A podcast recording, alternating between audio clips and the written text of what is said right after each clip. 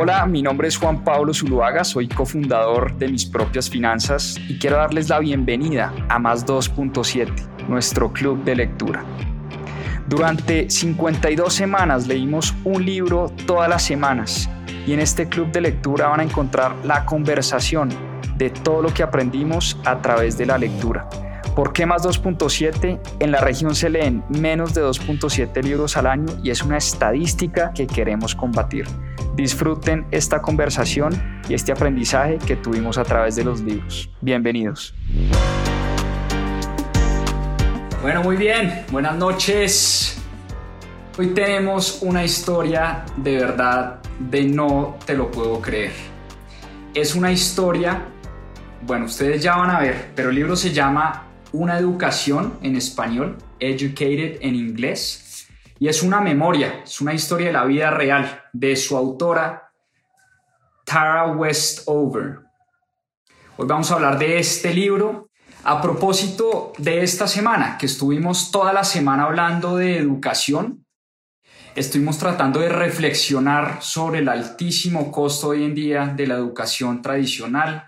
Estuvimos hablando de nuevas formas de educación, formas innovadoras de educación y estuvimos interactuando con las personas que nos siguen y reflexionando un poco sobre el rol de la educación en la sociedad, lo importante de la educación, si vale la pena o no endeudarnos en altos montos para ir a la universidad, para hacer una maestría. Eh, mucha gente participando alrededor de este debate y yo dije, qué mejor que cerrar esta semana con esta gran memoria que de verdad, como les dije al principio, es una historia de, no te lo puedo creer. Parece una historia surreal, una historia que me dice cómo es posible que existan este tipo de, de, mujeres tan increíbles y este tipo de historias que uno de verdad ni se imagina. Y les voy a contar la historia de cómo llegué yo a este libro. No sé si ustedes saben, pero Bill Gates, el fundador de, de Microsoft, todos los diciembres eh, publica una lista de los mejores libros que leyó en el año. Y hace dos años, el año pasado, 2019 creo que fue, Bill Gates publicó su lista de, de todos los años y en esa lista estaba este libro, estaba esta memoria. Y decía Bill Gates que era uno de los mejores libros que había leído en muchísimos años. A raíz de eso, pues me causó mucha curiosidad. Pedí el libro por, por Amazon en su momento eh, y bueno, lo leí hace unos años, lo volví a releer para esta semana y de verdad que digo, eh, en efecto, es una de las mejores memorias o biografías que he leído en mucho, mucho, mucho tiempo. ¿De qué se trata esta historia? Esta es la historia, como les decía, de, Tara Westover, la escritora de, de su memoria, es una autobiografía. Y es la historia de una niña que nace en las montañas de Idaho, alejada de toda realidad como nosotros la conocemos. El libro se llama, vuelvo y digo, Una educación en español y Educated en inglés, ¿vale?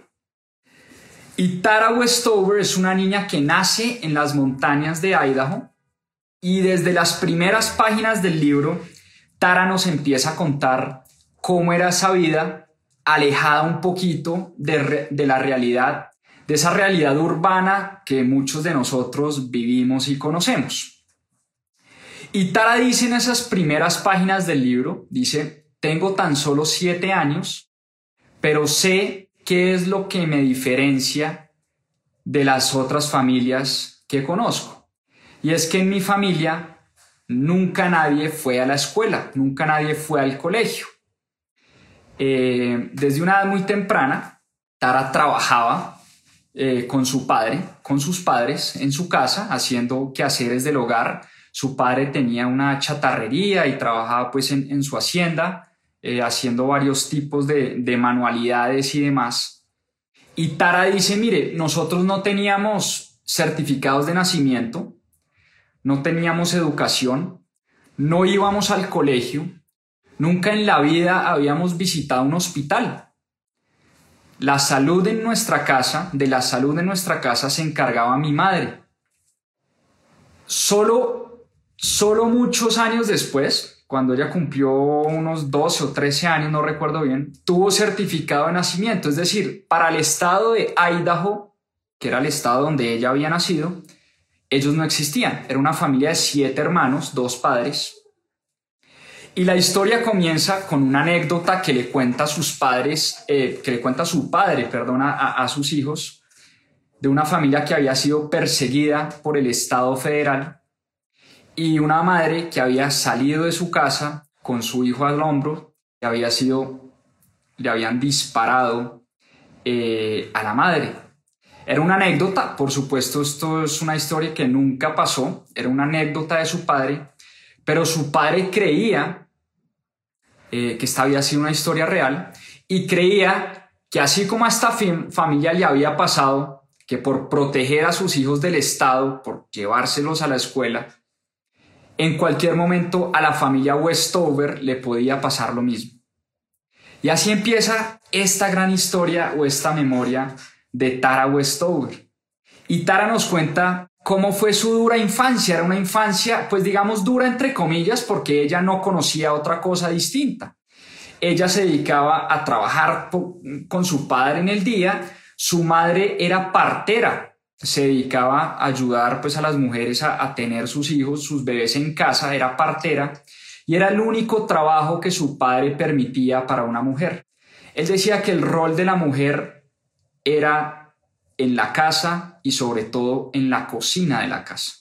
Su padre no concebía a una mujer trabajando y su padre el único rol que le permitía desarrollar a su madre o a, su esposa, digamos, era el de partera, porque él decía que ese rol de partera era un regalo que le había dado Dios a ella para traer personas a este mundo. Y además la madre de Tara era hierbatera también. Y a través de las hierbas, literalmente eran, eh, era el único tipo de medicina que existía en la casa de Tara Westover. Cuando alguien se enfermaba, los únicos, la única, perdón, que podía curar a alguno de sus hijos era su madre. A punta de hierbas, nunca habían tocado o pisado un hospital o un centro médico, no conocían lo que era un doctor, una enfermera, vivían totalmente alejados de la realidad. Y su padre siempre había creído, tenía como una especie de delirio, sufría una especie de delirio de persecución. Él decía que en cualquier momento el gobierno iba a llegar a llevarse a sus hijos, a lavarles el cerebro en el colegio, a llevárselos, pero que él iba a estar preparado en ese momento. Por eso su padre desde una, desde una temprana edad de Tara se dedicó a acumular cosas, acumular comida, acumular papel higiénico, acumular armas literalmente, para el día en que llegara el gobierno, él pudiera defenderse y toda su familia pudiera defenderse y ellos pudieran estar a salvo. En ese contexto, en ese contexto se cría esta mujer totalmente alejada de la realidad, tal vez con las únicas personas que tenía relación era con sus hermanos.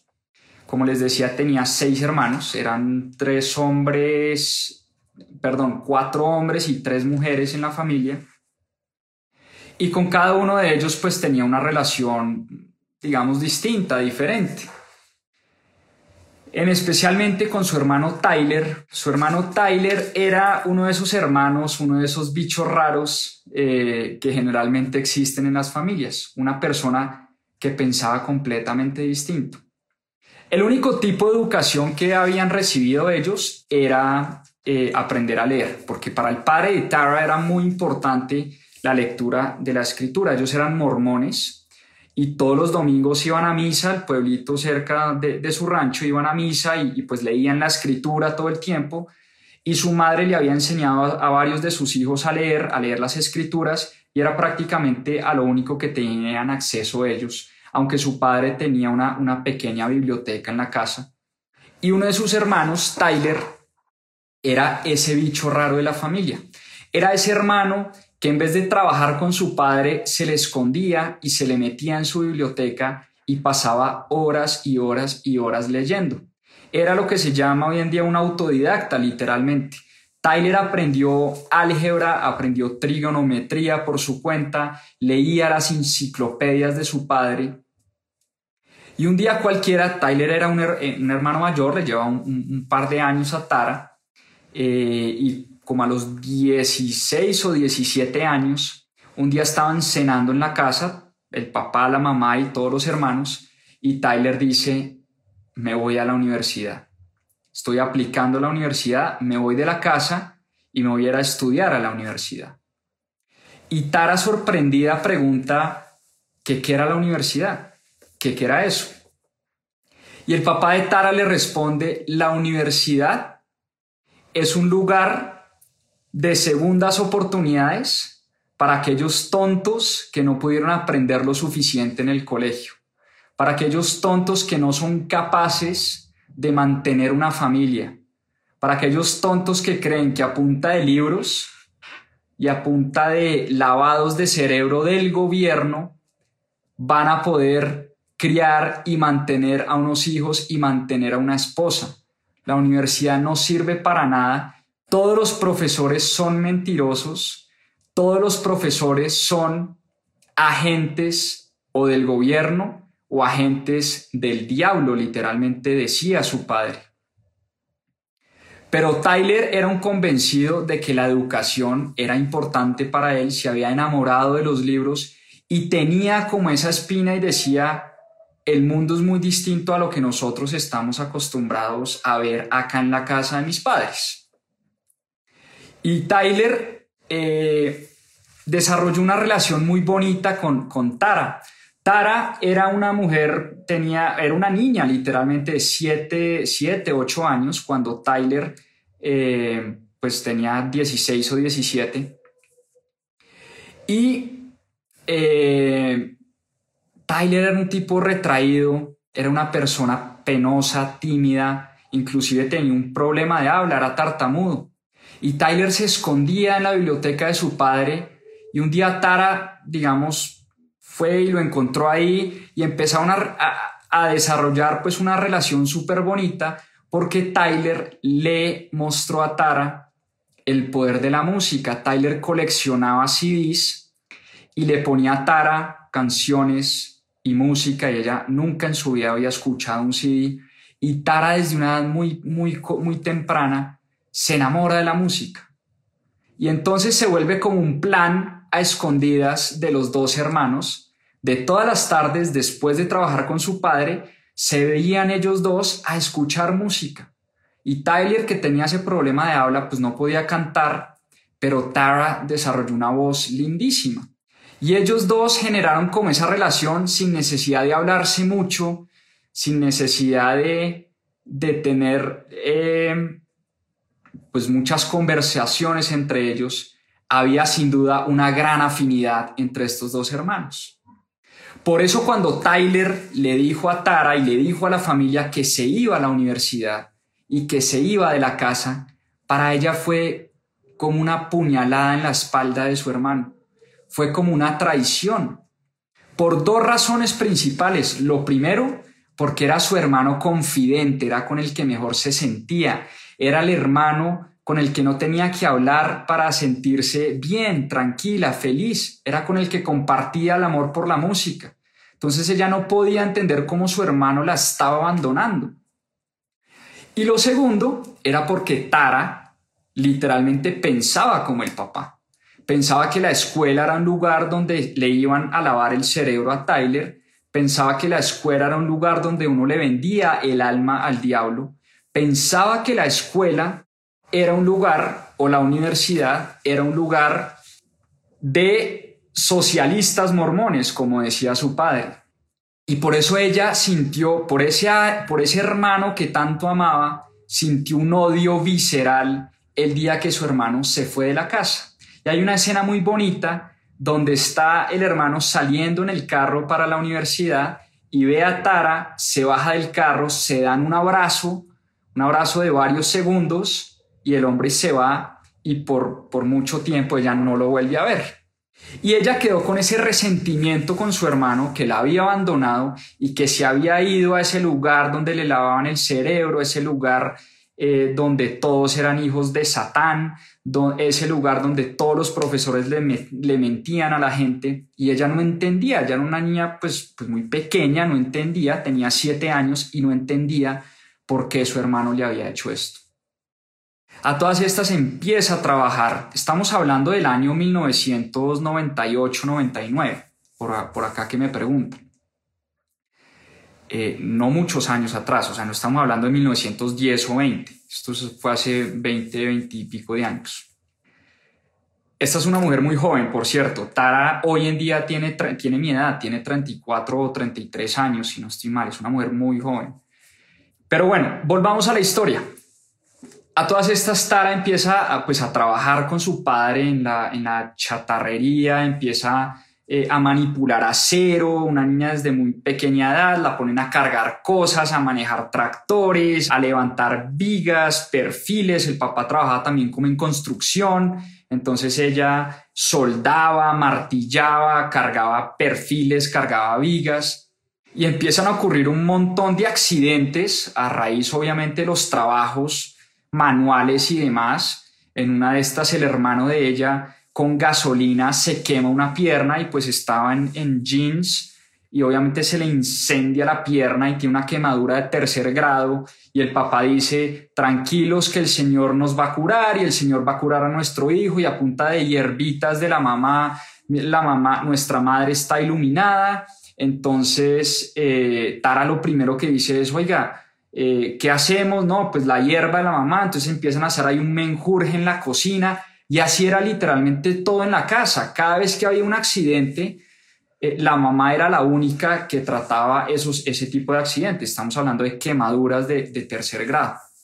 Pero bueno, a todas estas, Tara eh, desarrolla ese amor por la música eh, y un día dice, oye, quiero trabajar y empieza a trabajar de niñera y conoce, pues conoce la bebé, digamos, de una señora y otras niñas, otras amiguitas que le dicen, venga, nosotros todos los sábados tenemos clases de baile, ¿por qué no se juntan nuestras clases de baile? Y pues ella no sabía qué era el baile, no sabía qué era bailar, sin embargo va a las clases, la mamá la empieza a llevar a esas clases de baile eh, y pues a todas estas el papá se pone furioso, cómo era posible que una hija de él estaba primero en clases de baile, segundo utilizando unas faldas por arriba del tobillo, Tercero, mostrando los hombros, muchas veces con unas camisetas o unas blusas que se ponían en esas clases de baile o en las audiciones de baile. El papá no lo podía creer. Eh, y empiezan eh, estos choques un poco entre, entre la madre y el padre, como, oiga, venga, déjala, es una niña. Eh, y el papá dice, no, pues que yo no quiero que mi hija sea una prostituta desde tan temprana edad ¿Cómo es eso? Que mostrando los tobillos, bailando, eso me parece supremamente obsceno. Eh, pero aún así, un día el padre la escucha cantar. Tara tenía una voz espectacular y la escucha cantar y el padre queda pues impresionado con la voz de Tara y empieza a promocionarle unas clases de canto eh, porque él quería que su hija cantara en la iglesia los domingos. Entonces eso sí le gustaba al papá, cuando era canto y el coro y en la iglesia, eso sí le gustaba al papá, y entonces le empieza a pagar esas clases los domingos. Eh, y Tara desarrolla como esta, este amor por el arte, por la danza, por la música desde una edad muy pequeña. Y a todas estas hay unas audiciones para una ópera y empieza su madre a llevarla a, a la ópera y empieza a ir con su hermano Sean, su hermano Sean eh, empieza a ir y a llevarla a las audiciones y en la ópera empieza a conocer amiguitos. Y por primera vez Tara se enamora de un amiguito, de un niño de, qué sé yo, 12, 13 años. Eh, obviamente el amiguito no le paraba ni cinco de bolas. El amiguito a su vez estaba enamorado y era, estaba enamorado de otra niña. Y esa niña resultó ser la novia de, de Sean, el hermano de Tara. Y un día cualquiera, eh, Sean maltrataba a esta niña terrible, eh, la ponía a hacerle favores, era un tipo supremamente eh, machista y así era con sus novias, pero la novia se moría por Sean, entonces pues esta niña derretida por Sean hacía lo que Sean le pidiera, entonces Sean le decía, tráigame un vaso de agua, la niña se lo traía, venga, tráigame otro, la niña se lo traía, tráigame un chocolate, la niña se lo traía. Y así Tara empieza a ver cómo Sean literalmente empieza a maltratar a esta niña. Y un día cualquiera esa relación se acaba y Tara eh, pues, pues se da cuenta de todo esto. Y esa niña empieza a salir con Charles. Y Charles era el niño que a Tara le gustaba. Pero el hermano pensó que Tara había sido la culpable del rompimiento de esa relación. El caso es que era un tema, digamos, eh, de, de amoríos de, niños, pero Sean la coge contra su hermana. Y la coge contra su hermana es que literalmente empieza a abusar de ella. Un día llega a la casa, la coge del pelo, le pega contra el inodoro, le mete la cabeza literalmente en el inodoro. Eh, Tara se da cuenta que su madre estaba viendo y su madre no hace nada y cuando Tara le dice a su madre, oiga, ¿cómo es posible que este man me estaba pegando eh, y está abusando de mí? Usted no hace nada, la mamá se queda totalmente callada. Tara le trata de contar al papá, el papá no le cree, el papá le dice, muéstreme las pruebas eh, y empieza una relación supremamente traumática entre ella y Sean, su hermano mayor. Una relación de de violencia intrafamiliar, una relación de abuso entre el hermano mayor y Tara. Eh, el hermano le empieza a decir que ella era una prostituta, que ella se vestía como una prostituta, que ella, eh, que él sabía que desde tan temprana edad su hermana ya tenía varios vicios y le empieza a contar al papá cómo ella se escapaba con Charles, cosa que era mentira, y cómo ella se empezaba, porque Tara además empezó por primera vez en su vida literalmente a bañar, a maquillar, a echarse, a echarse pues colorete, pues para que Charles la viera bonita. A todas estas Charles ni, ni le tiraba un moco a esta pobre mujer. Pero Sean le empieza a decir a sus padres cómo esta niña eh, está teniendo pues eh, o se está yendo por el camino equivocado. Y en una de esas navidades su hermano Tyler vuelve, vuelve digamos de vacaciones, había estado ya un año en la universidad y Tara decía, ¿cómo es posible que Tyler vuelva a este infierno? Una vez ya escapado, ¿cómo es posible que él vuelva a este infierno? Y empieza a hablar con Tyler, ese hermano con el que tenía tanta empatía, y Tyler le dice, Tara, hay un mundo afuera que usted tiene que conocer. ¿Por qué no hace el ACT? El ACT era el examen que pedían las universidades para poder aplicar. Y el hermano había hecho el ACT, lo había pasado y le había dicho a Tara, ¿por qué no hace usted el ACT? Usted puede pasar ese examen. Y Tara, pues a duras penas sabía leer, no sabía matemáticas, las pocas matemáticas que sabía las había aprendido utilizando fracciones en la cocina, literalmente recetas de su madre, eh, pero hasta ahí no sabía absolutamente nada. Pero Tyler la impulsa y le empieza a decir, vaya a la universidad, que hay todo un mundo allá afuera. Y le regala unos libros y Tara con una platica que había hecho por, por, por su trabajo como niñera, se compró un libro de trigonometría y de álgebra. Y empieza Tara eh, a estudiar matemáticas por su cuenta. Obviamente, lo primero que estudia, pues la teoría de Pitágoras, que es esa vaina, seno, coseno, tangente, que es esa vaina, descifrar una ecuación, las variables, empezó a ver un mundo de símbolos que ella no entendía, pero poco a poco, poco a poco, todas las noches empezó a estudiar y a estudiar, a estudiar y le empezó a pedir ayuda a su hermano Tyler. Y su hermano Tyler le empieza a enseñar matemáticas. Y a su madre también. Ella le dice a su madre, oiga, estoy estudiando para el ACT porque quiero ir a la universidad. La reacción de su madre fue, fue buena, digamos. Eh, la impulsó, la ayudó.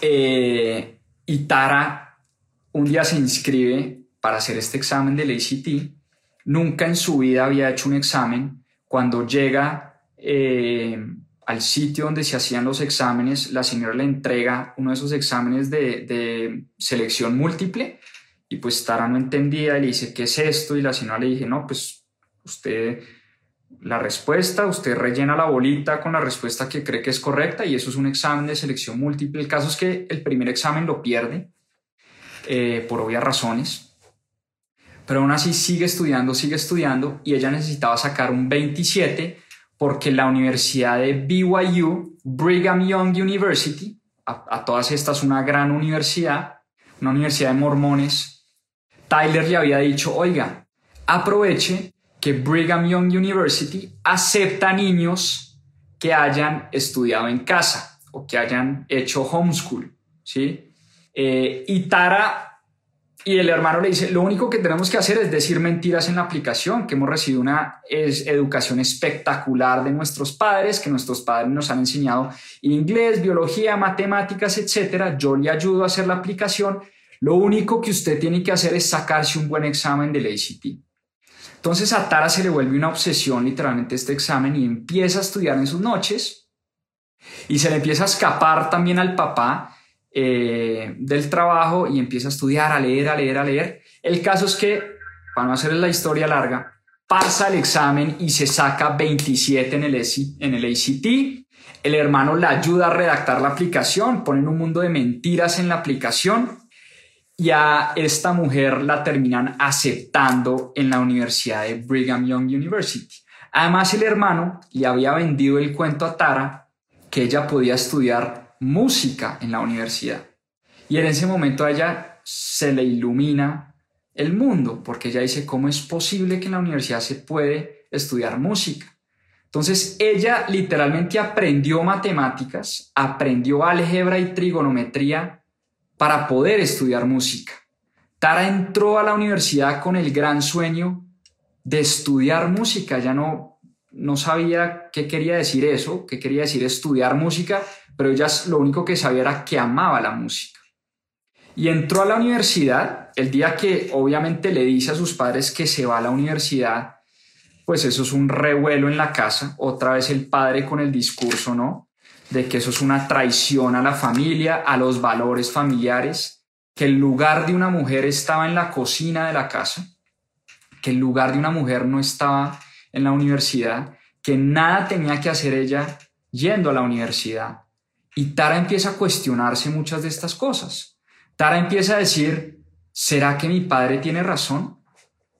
¿Será que mi rol como mujer es ser partera como mi madre casarme a una temprana edad, tener hijos y literalmente eh, ser mujer, lo que significa ser mujer, o lo que significaba para ella ser mujer en su mundo, en su sociedad. Entonces ella tiene esta dicotomía de por un lado su hermano diciéndole, hay un mundo espectacular allá afuera, por otro lado sus padres diciéndole, estás traicionando los valores de la familia, estás traicionando lo que tú viniste a hacer en este mundo y estás traicionando a Dios.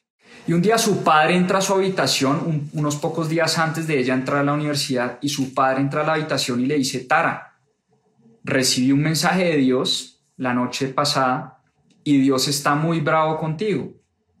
Y tarde o temprano Dios te va a castigar por lo que estás haciendo, porque tu lugar en este mundo no es en la universidad, no es en el colegio. Tu lugar en este mundo es ser partera, heredar ese don que ha heredado tu madre, tú heredarlo, tú también ser partera y tú seguir ese camino que Dios ha puesto para ti. Así que ten mucho cuidado porque Dios te va a castigar. Obviamente esta mujer muerta del susto, ¿no? Llega a su primer día de clases, a su primer día de universidad y para ella es terrible. El shock que vivió ella cuando entró a la universidad fue, fue muy fuerte. Lo primero, empezó a vivir por primera vez en su vida con dos desconocidas, sus dos roommates. Para muchos entrar a la universidad y empezar a vivir, digamos, solos, fuera de la casa, primera vez con amigos, eh, ya no vivir con los padres, en fin, para muchos es como una felicidad entera entrar a la universidad. Para ella fue un trauma porque lo primero que vio, y, es, un trauma, eh, entre comillas, jocoso y chistoso la escena como ella la narra. Lo primero que ella vio fue una niña entrar a su cuarto con unos leggings. Ella nunca había visto una mujer con un pantalón pegado, con una blusa, una, con unas tiritas. Y cuando la niña se voltea, literalmente en las nalgas del pantalón de la niña dice juicy o jugoso, ¿no? O jugosas, nalgas jugosas. Y esta mujer que había sido criada bajo unos valores ultra conservadores, le parece un escándalo. Eh, pues si ella creía que ella era una prostituta porque era lo único que su hermano le decía todos los días, su hermano Sean, pues imagínense lo que pensó al ver esta niña con pantalón pegado que decía Juicy en las nalgas y con unas tiritas, con una camiseta de tiritas mostrando los hombros. Eso fue su, primer, su primera escena el primer día de la universidad. Y lo segundo es que ella por religión no trabajaba y no se podía hacer nada, no estudiaba, no hacía absolutamente nada los domingos. El domingo era literalmente el día de descanso.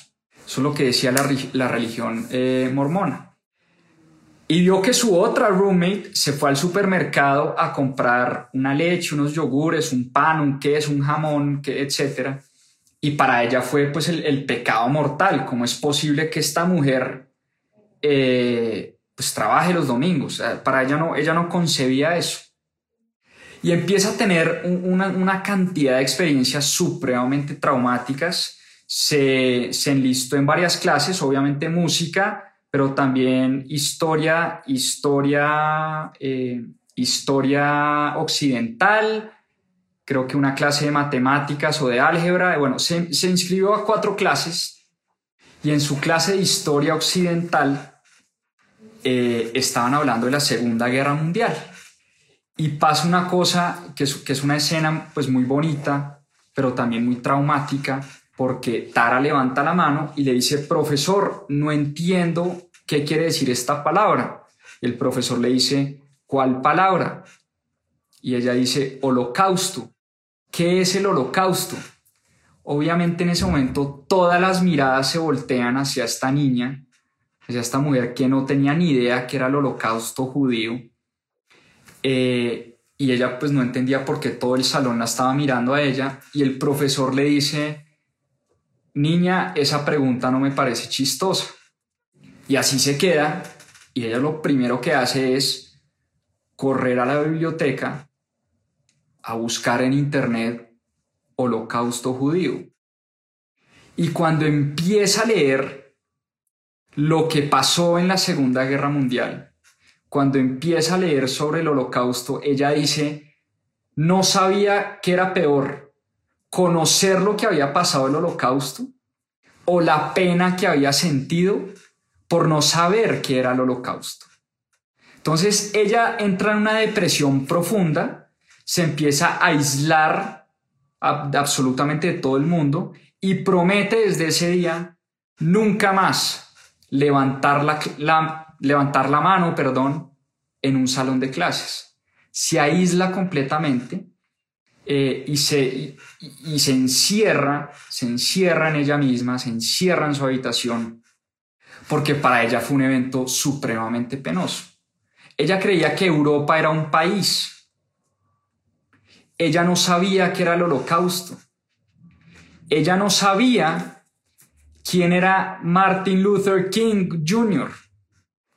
Cuando empezó a leer, ella sabía de la esclavitud. Imagínense esto, ella había leído un libro de su padre que decía que la esclavitud era, había sido un episodio de la historia muy fuerte, muy, muy fuerte para los dueños de los esclavos. Porque a los dueños de los esclavos les tocaba mantener a los esclavos y les costaba mucho mantener a esos esclavos y darles comida y mantener a un mundo de, gente eh, y entonces que por eso los dueños o los amos de los esclavos sufrían demasiado. Esa era la visión que ella tenía de la esclavitud. Y cuando ella regresaba en las navidades o en vacaciones a su casa, porque siempre que terminaba un semestre regresaba a su casa, su hermano Sean, ella pues volvía obviamente a trabajar con su papá y era un trabajo supremamente, digamos, eh, eh, sucio, de barro, de botas, de, finca, de, construcción, etc.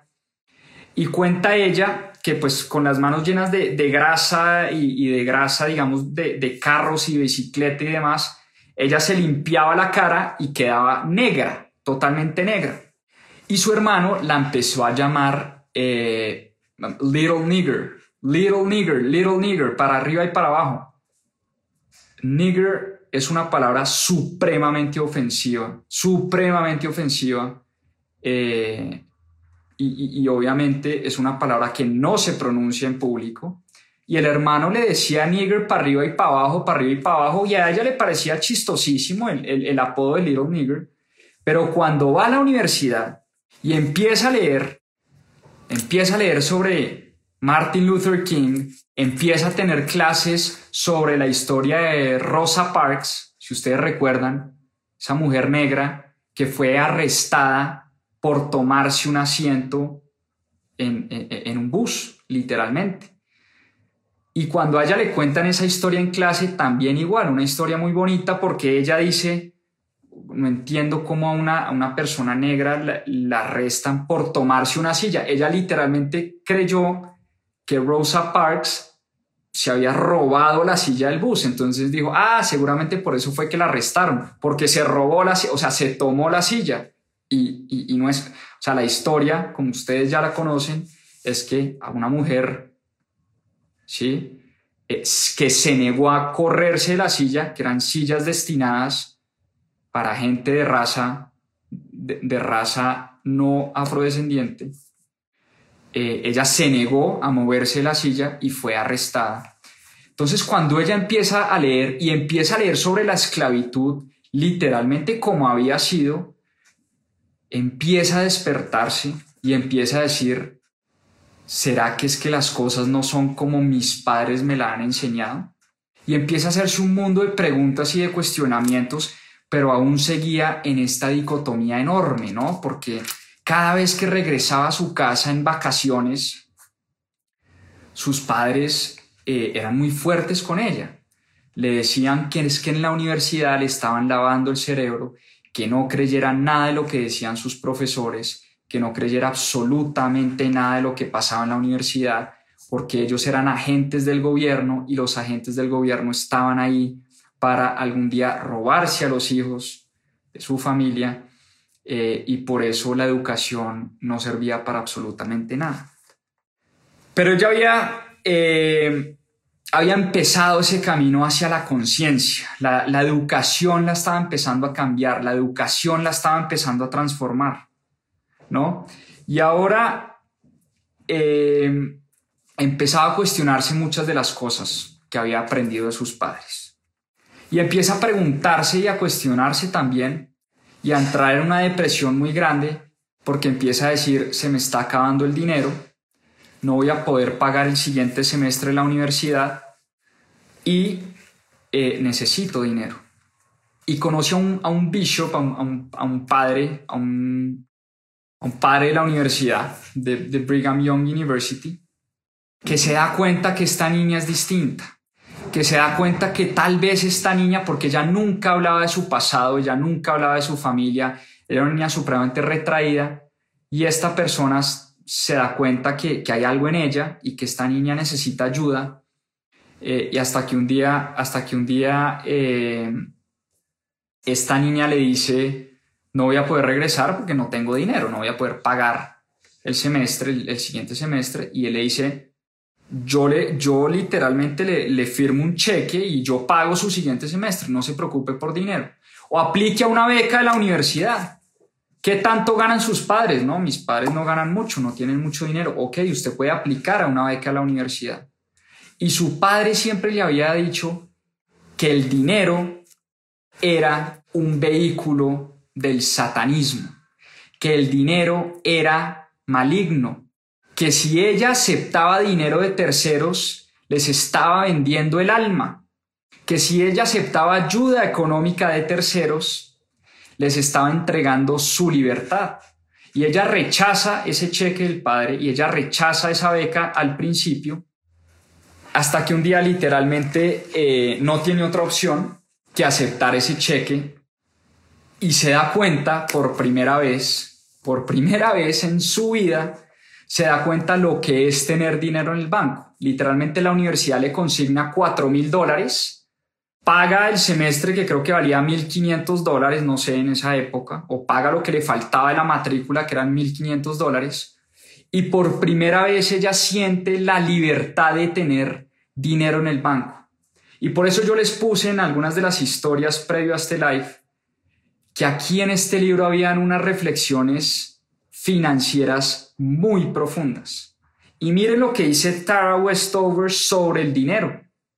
Dice lo siguiente, la curiosidad es un lujo reservado para aquellos que están seguros financieramente.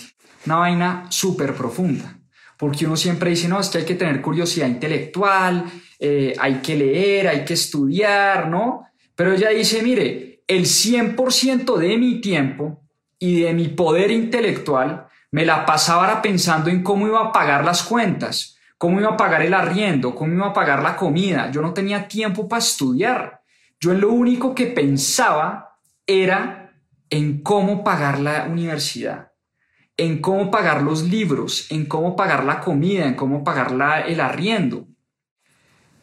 Fíjense esa reflexión tan profunda. La curiosidad intelectual es solo para aquellos que tienen, que tienen la seguridad financiera.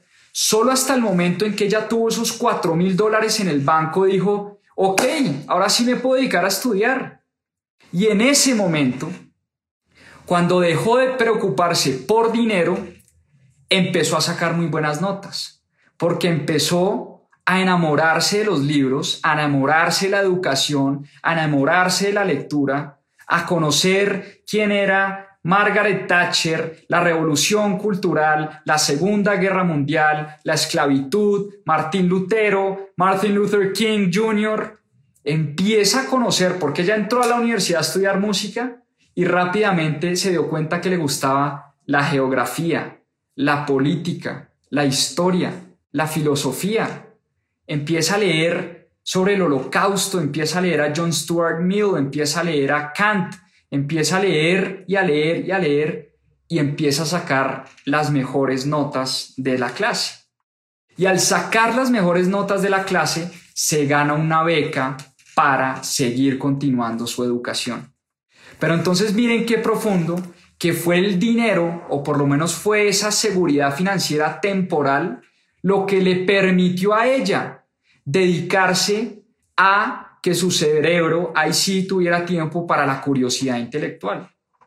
Entonces muchas veces uno juzga, ¿no? Eh, y aquí es, eh, ¿por qué me gustó tanto el libro? Porque el libro tiene unas reflexiones no solo de educación, sino que lo hace ponerse a uno en los zapatos de gente, eh, y, ya vamos a hablar de, esas reflexiones finales sobre la educación, pero hace, lo, lo hace poner a uno en los zapatos de gente totalmente externa o de vidas a las que uno no está acostumbrado. Y por eso ella, solo hasta que tuvo esa libertad financiera, entre comillas, porque pues fue un cheque solo de 4 mil dólares que le permitió estudiar, en ese momento ahí sí se dedicó a conocer todas estas cosas.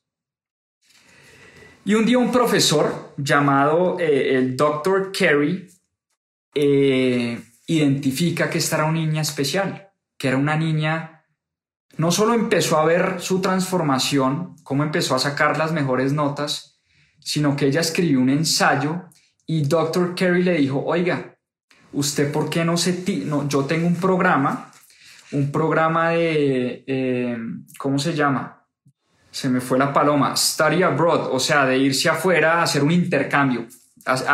yo tengo unos programas de intercambio donde llevo a algunos de mis alumnos a la Universidad de Cambridge. Y ella en su vida había oído sobre la Universidad de Cambridge. Ella nunca en su vida había ido a Europa, por su, creía que Europa era un país, no un continente. No tenía ni idea dónde quedaba eh, Inglaterra, Londres, Francia, España, no, no, no, no tenía ni idea. Pero este profesor le dice, ¿por qué no aplica? Y ella dice, yo, yo no tengo nada que hacer en la Universidad de Cambridge, eso es para gente brillante, eso es para gente rica, eso es para gente, eh, no para mí. De todas maneras, el tipo la, la, la incita a aplicar y la terminan aceptando en el programa de, de, pues en ese programa. Y el doctor Kerry viaja con este grupo de estudiantes a la Universidad de Cambridge durante un semestre y ella tiene una experiencia pues muy traumática también, porque en Europa ella se vestía ¿no? con jean de hombre, eh, camisa cuadrada, eh, y pues eh, llega a Europa, ¿no? Entonces en Londres, París, la gente se vestía espectacular, ¿no? esos ingleses eh, pues son supremamente pulidos, todos de familia eh, riquísima, todos los padres de sus compañeros eran diplomáticos, tenían grandes puestos, eran banqueros y ella se sentía muy apenada por el pasado que tenía, ella nunca, nunca, nunca hablaba de su familia. Pero aún así, en la Universidad de Cambridge conoce al profesor Jonathan Steinberg.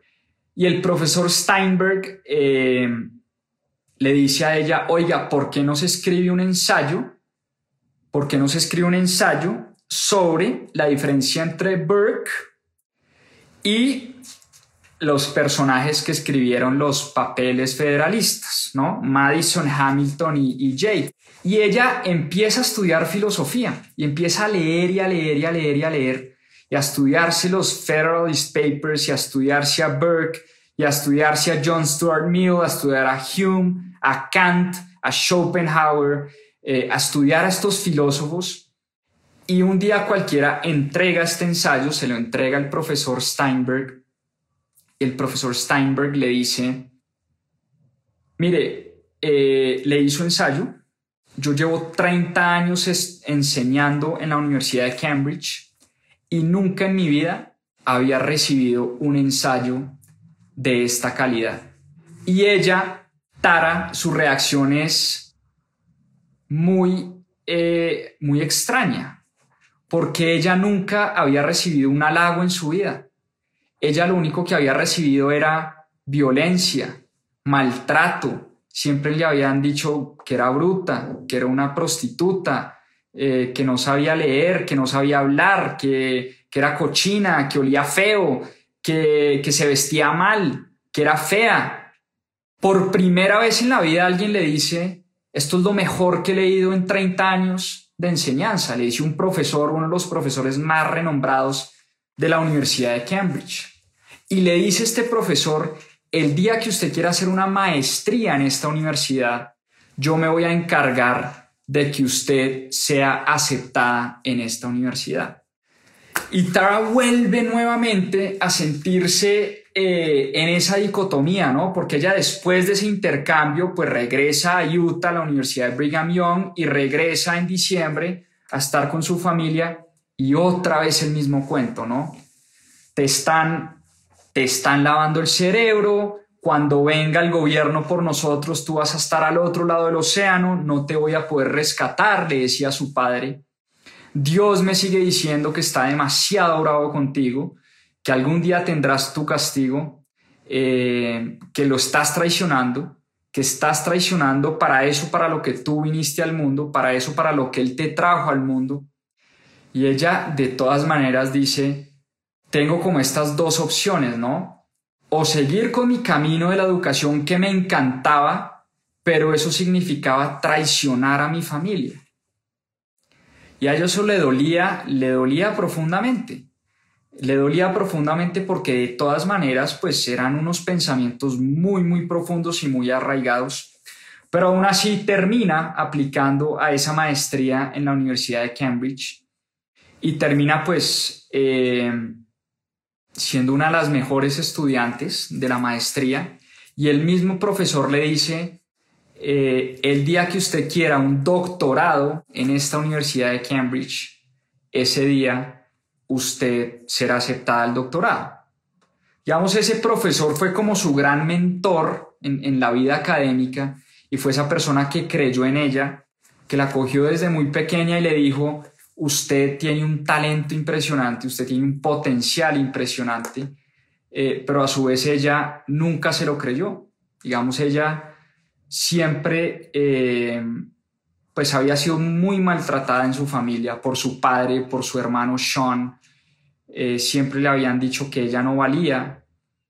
Inclusive un día hay una escena muy, muy, muy bonita también que ella le dice a uno de sus compañeros porque empieza a cuestionarse el rol de la mujer.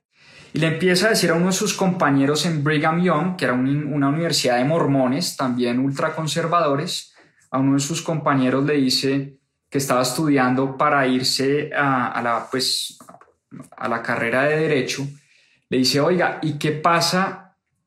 ¿Qué pasa si usted hubiera sido mujer? ¿Usted hubiera estudiado derecho? Y el amigo le dice, no, ¿cómo, cómo así? Si yo hubiera sido mujer, pues yo me hubiera casado y hubiera, me hubiera dedicado a la casa. Es que las mujeres no están para estudiar derecho. Las mujeres no tienen ese tipo de ambición. Eh, las mujeres nacieron para ser madres, atender a su esposo y, estar en la casa toda su vida. Le dice su compañero de clase, ¿no? Su compañero de universidad.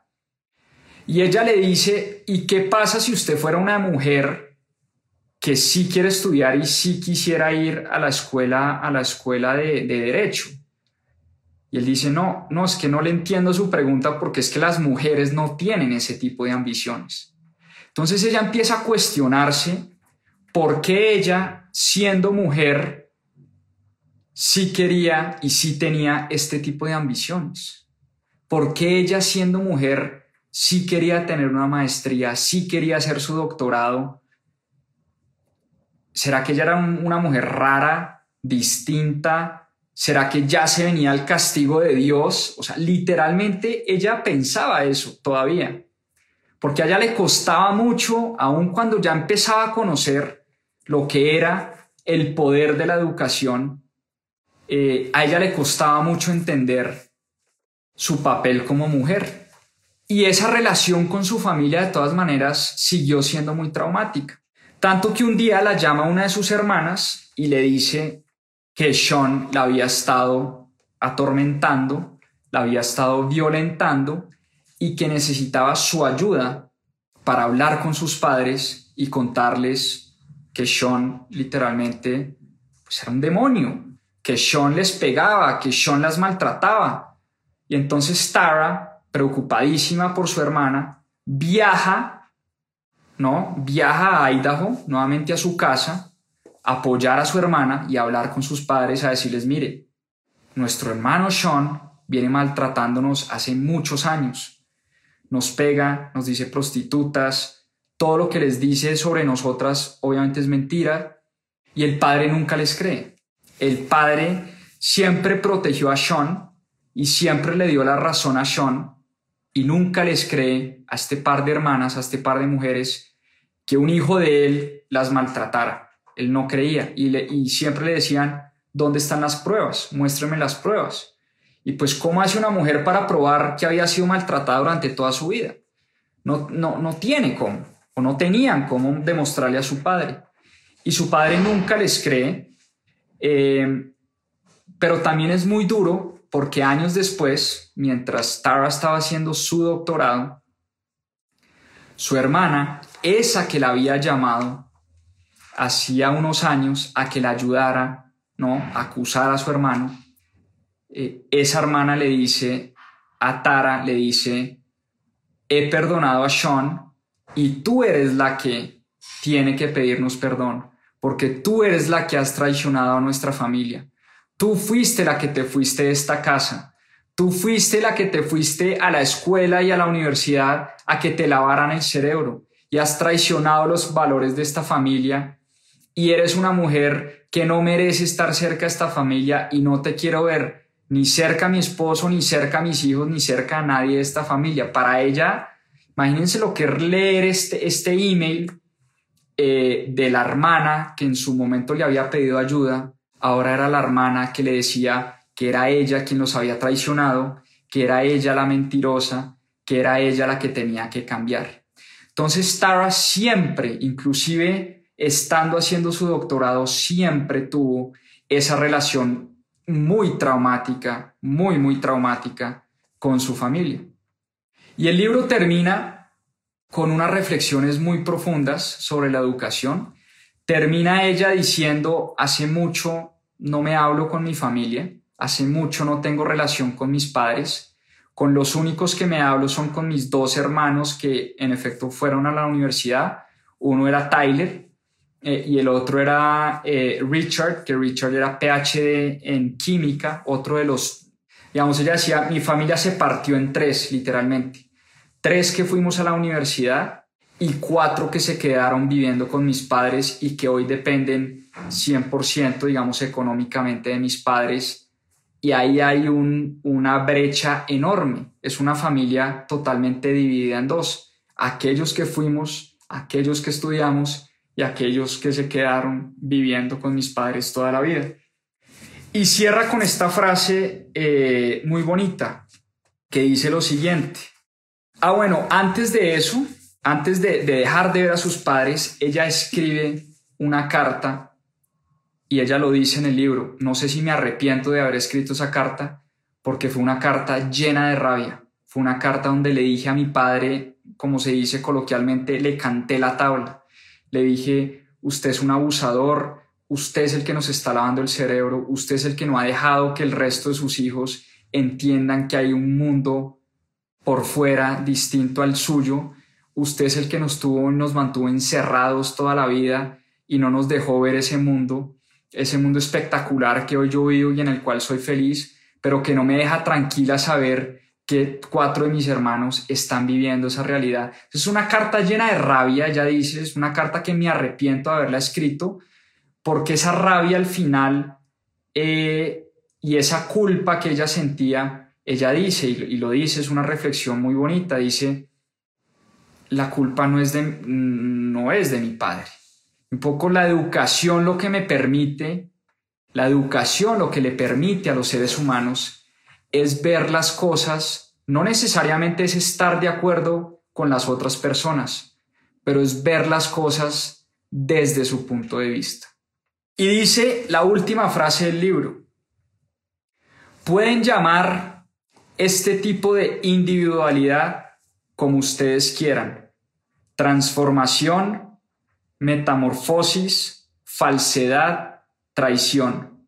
Yo la llamo educación. Así termina este libro.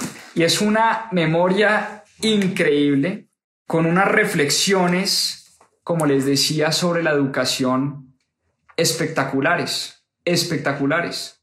Y ella hoy, Tara, es la doctora, literalmente, Tara Westover, porque se graduó de su doctorado con altos honores, un doctorado sobre, digamos, su tesis o su disertación de la tesis fue un estudio sobre el impacto filosófico del mormonismo.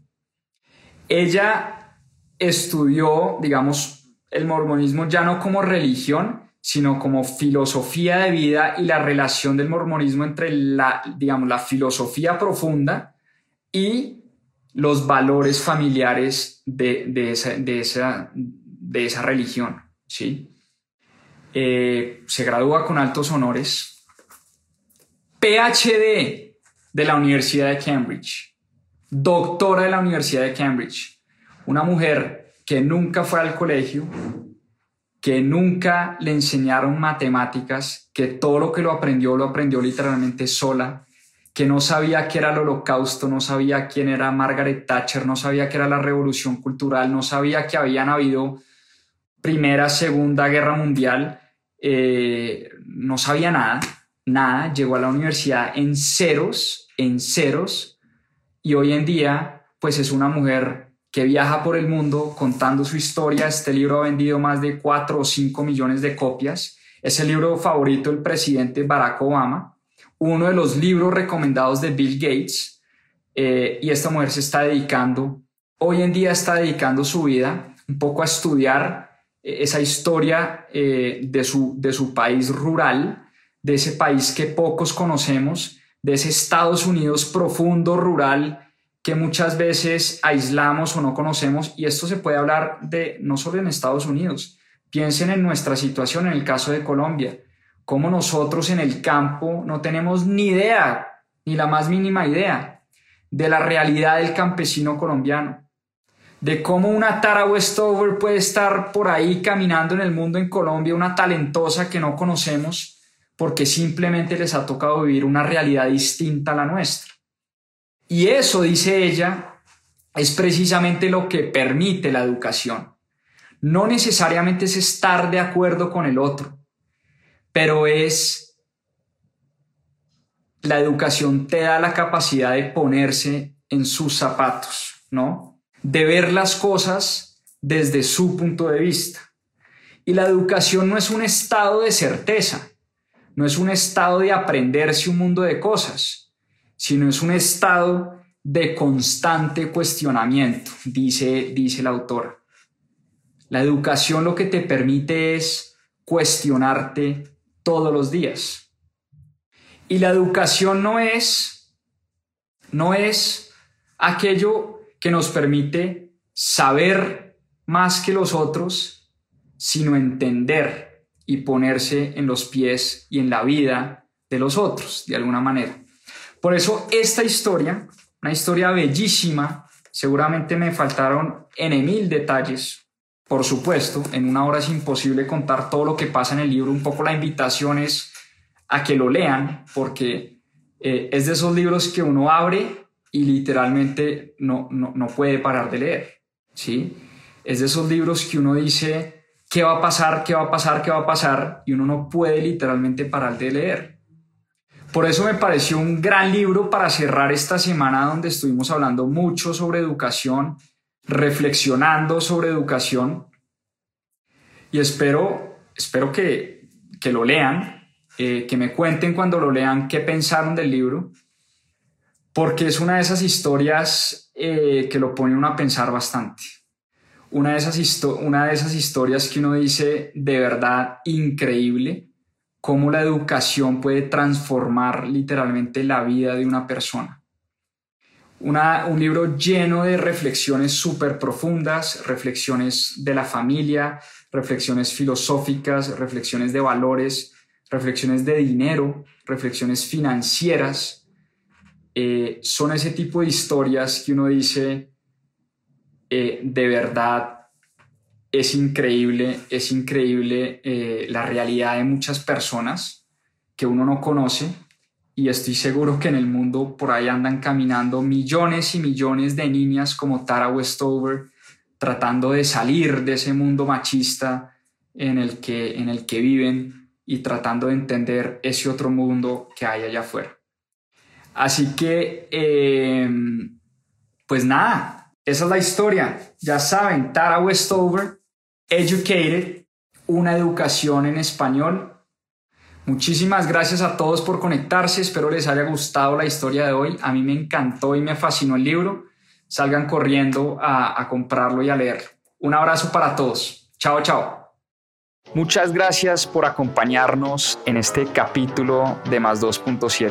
Acá les dejo unos adelantos de lo que se viene en nuestro próximo episodio. A seguir aprendiendo. Trailblazer de Mark Benioff el fundador de Salesforce, una persona con un drive y un deseo enorme por crear cosas grandes. La metodología del V2MOM